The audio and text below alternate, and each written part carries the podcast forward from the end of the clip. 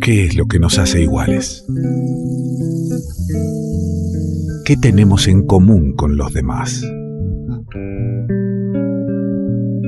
Que somos todos diferentes. Revuelto de radio, el todo es más que la suma de sus partes. ¿De qué se ríe? Un poema de Mario Benedetti, adaptado y musicalizado por una bella artista chilena que escuché por estos días y que no podía dejar de convidarte su obra en este revuelto. Suena Fabiola González, suena La Chinganera. En una exacta foto del diario, señor ministro del imposible, había en pleno gozo y en plena euforia y en plena risa su rostro simple.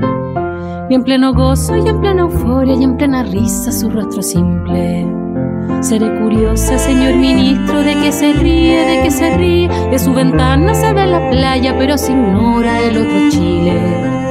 De su ventana se ve la playa, pero se ignora el otro Chile. Hermoso, hermoso tema que es parte del próximo disco de Hija Natural de Fabiola González, de La Chinganera. Lo escuché, me maravilló, fui en busca de ella y si no me equivoco nos está escuchando. Hola, eh, Fabiola. ¿Estás por ahí? Hola. Hola, Aquí ¿qué estoy dices? escuchándole. Qué gustazo y, y nosotros disfrutándote mucho. Muchas gracias, un abrazo grande, agradecida de que me hayan invitado hoy. Aquí estamos en las vísperas navideñas y celebrando todavía nuestro triunfo en esta democracia que parece que se está acrecentando en nuestro país.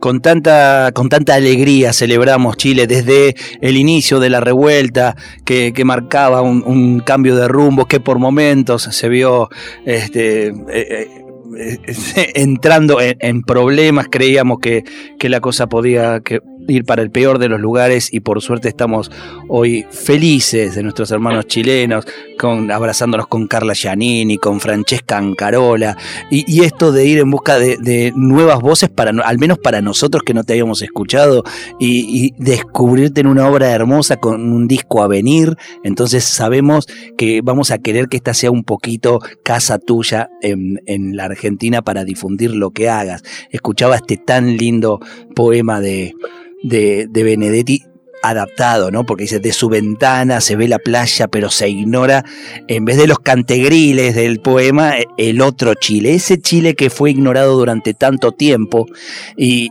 que en un momento salió a decir que quería otra cosa, ese Chile que fue, eh, eh, ese, ese Chile que fue alabado por tantos desde nuestra patria y hoy se ve pidiendo un cambio rotundo. ¿Cómo estás viviendo, cómo has vivido todo este proceso? Ha sido bastante mm, como caótico y, y cambiante porque es como de extremo a extremo. Primero vino toda la revolución del estallido social, pero que, que también es una consecuencia de, de una revolución anterior, que fue la revolución de los estudiantes, que partió el 2006, después el 2011 tuvimos la revolución universitaria, que son, son justamente los que están entrando hoy día a la moneda, y una seguidilla de sucesos que nos, lle- nos llevan hoy a este, a este nuevo presidente de la República que asume en marzo, pero con mucho temor al mismo tiempo, eh, con una oposición muy grande, con un gobierno que ha estado todo el tiempo reprimiéndonos al nivel de que el día de las votaciones no había micros en las calles para poder ir a votar en las poblaciones más eh, vulnerables, en los sectores más alejados. Eh, la gente no tenía cómo llegar a votar y, y entonces los chilenos salimos a ayudar a las calles, estaba lleno de autos con letreritos que decían si iba a votar suba. Entonces ha sido toda una cuestión llena de emociones y de cambios profundos, de esperanza y de miedos. Esa tarde fue terrible, yo creo que muchos, la mayoría o la gran mayoría de Chile estaba sufriendo, esperando con mucho temor el resultado y resulta que fue un triunfo, fue un triunfo grande y hoy día ya lo estamos saboreando. Pero está bien lo que decís, ¿no? Del miedo en un, en un momento y ahora del cuidado, ¿no? Ahora hay que cuidar ese triunfo porque hay un cuarenta y pico de personas que se animó a votar a, un ser nefasto, ¿no? A, alguien que, que poco menos este, alababa a Pinochet y, que quería zanjear los límites de, su país para que no, no entren inmigrantes. Hay que votar un personaje así para oponerse a otra cosa. Entonces se trata de una porción interesante de la población eh, a la cual va a haber que convivir, convidar y, y bueno, este, convencer a esta nueva propuesta, ¿verdad? Claro, bueno, ese también es un resultado de un largo proceso mm, dictatorial en Chile liderado por Augusto Pinochet, el gran dictador de la historia de nuestro país. Y claro, este candidato le hizo fue, le hizo su campaña, imagínate, y trabajó muy joven de la mano con Jaime Guzmán y todos los grandes asesinos de nuestra historia. Entonces, mm, es una, es una amenaza, su presencia fue una amenaza y lo sigue siendo, porque Chile tiene una gran cantidad de gente que tiene mucho miedo, que cree en lo que sale en la televisión, que se quedó con este, mm, con este pánico al crecimiento humano y que solo aspira al crecimiento y al desarrollo del país en lo económico.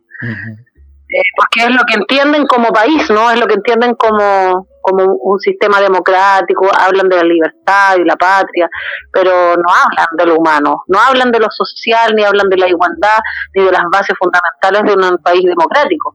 Hablan de lo que ellos necesitan en su sector, y ese sector no necesariamente es la clase alta, también hay gente eh, que vive en la pobreza que hoy día vota por la extrema derecha, que es algo preocupante, donde hay muchísima ignorancia, por lo tanto este triunfo no es para saborearlo hoy día y desecharlo mañana, esto aquí hay que trabajar, nosotros tenemos que reconstruir un país desde todos los ángulos, nosotros que somos artistas desde el escenario, desde la lírica, desde la poética, desde la música, desde el discurso, desde el compromiso, y así los políticos, los profesores, las profesoras, la revolución feminista, los obreros, la dueña de casa, el médico, todo el mundo tiene que colaborar en esta reconstrucción de país que está hoy día proponida. Hay una propuesta todavía.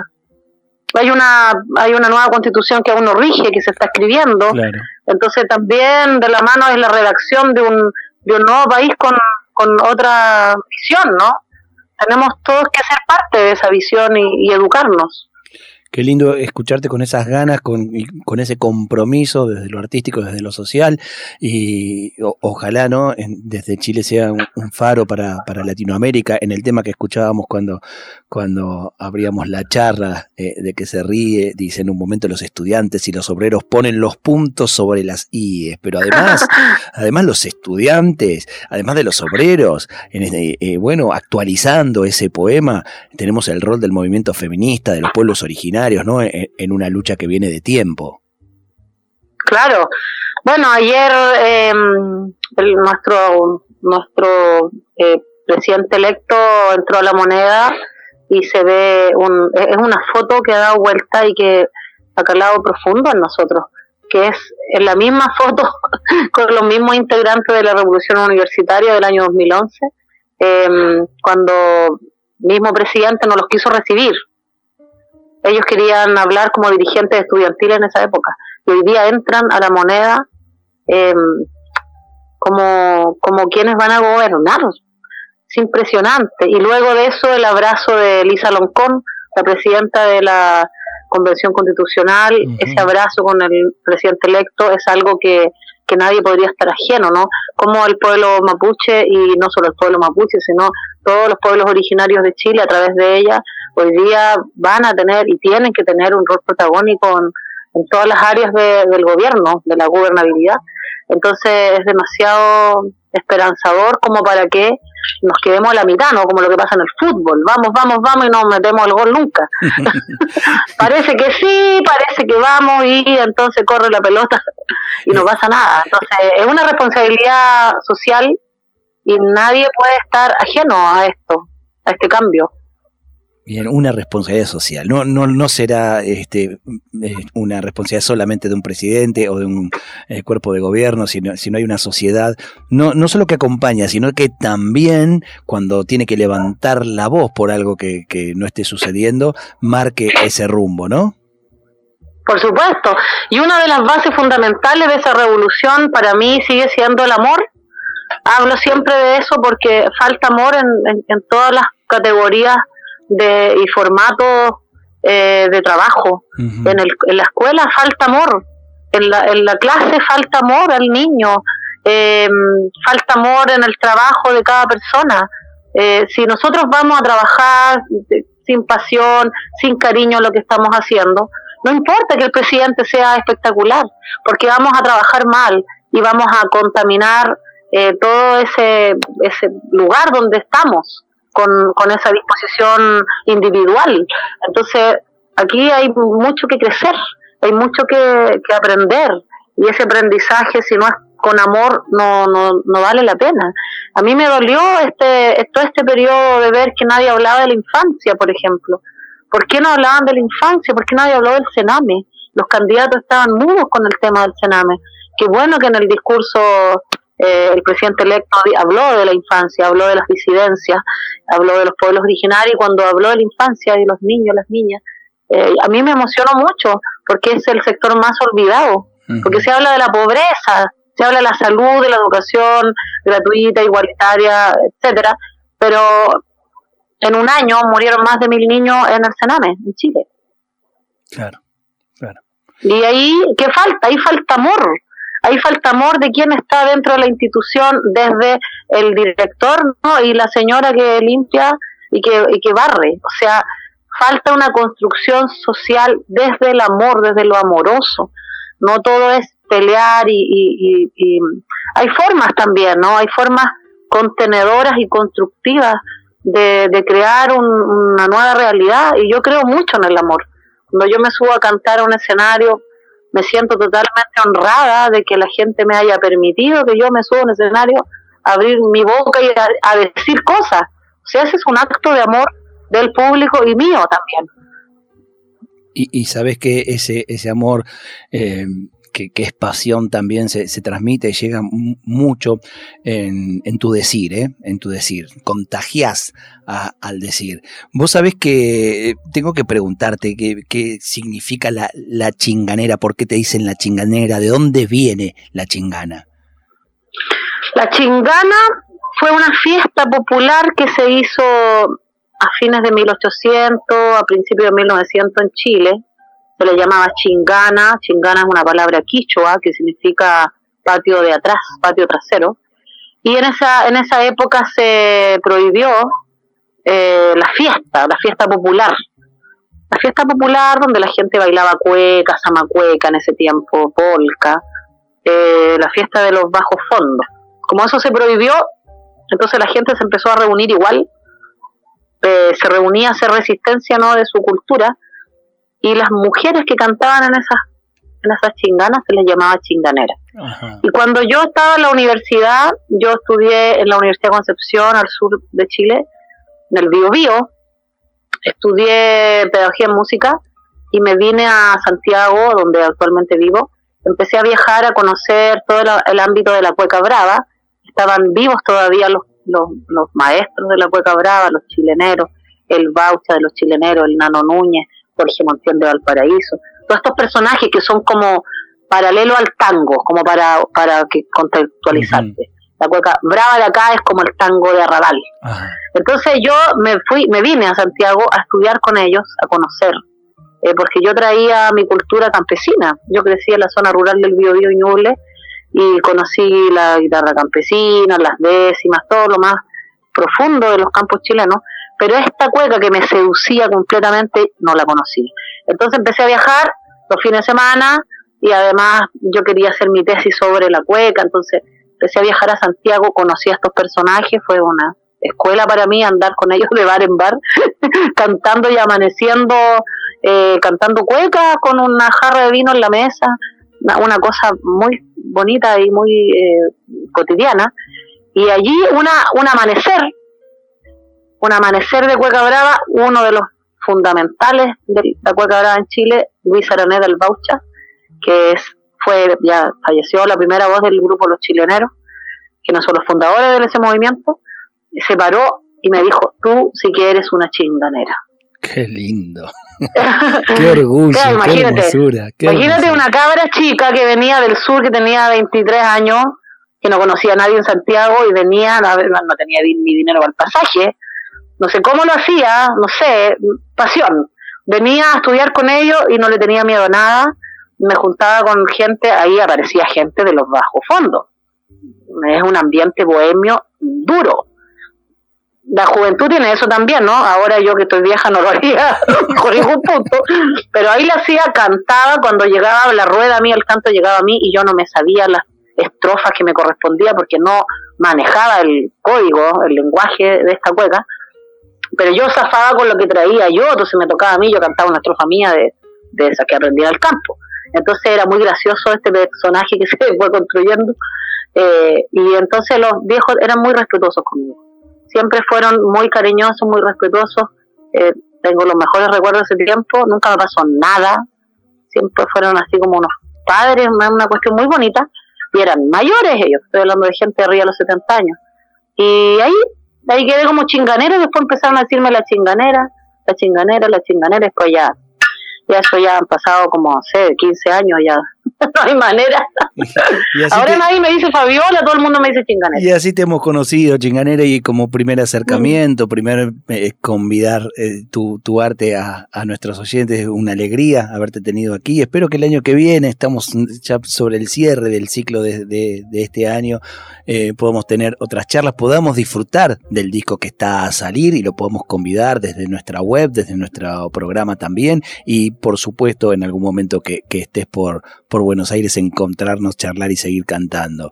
Eh, decías que, que, no sabes cómo te has animado a todo eso eh, y seguramente porque eres una mujer revolucionaria, no sumisa ni devota, como dice uno de los temas que, que, voy a someter ahora a la escucha de los oyentes. ¿eh? Hermoso. Vamos. Te mando un abrazo muy grande este, con la alegría, con la felicidad del momento que vive Chile, nos, acoplamos a esa felicidad y, ojalá se expande y se contagie a toda América. Un abrazo grande, chinganera. Muchas gracias, muchas gracias por hacerme parte. Yo estuve en la radio hace dos años atrás o tres. Eh, nos emocionamos mucho, eh, fue súper lindo, tengo un amor muy grande con el pueblo argentina, eh, tengo siempre a Silvia Majul de mi lado que me ayuda y me empuja con mucho amor, ahí también estamos hablando del amor nuevamente, y compartimos además un folclore común, el folclore campesino de la zona de Neuquén, es muy hermano con el chileno, eh, yo conozco varias cantoras de allá que aprendieron también a través de radio chilena el, canto de Violeta Parra. Entonces cuando yo voy para allá hacemos un, enlace muy bello y espero estar, ojalá Dios nos escuche y estar allá el, el 2022. Hermoso, hermoso. Y si viene de la mano de Silvia Majul, siempre será bienvenida. Abrazo y hasta cada momento. Abrazos. La chinganera suena en el revuelto.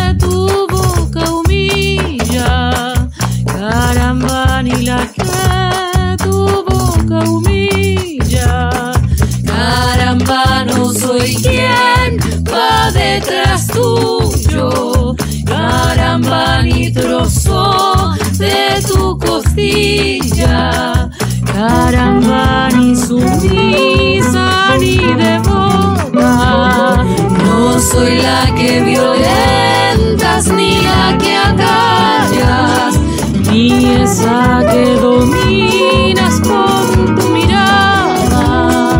No soy la que violentas ni la que acallas con tu mirada. Sí, ni tu mitad. Yo no soy mujer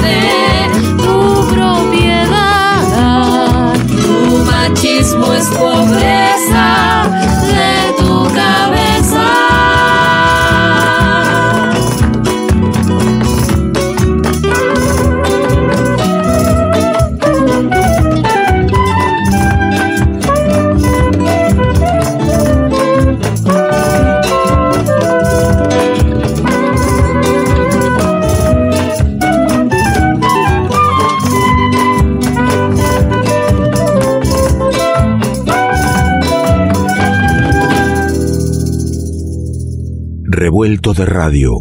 El todo es más que la suma de sus partes.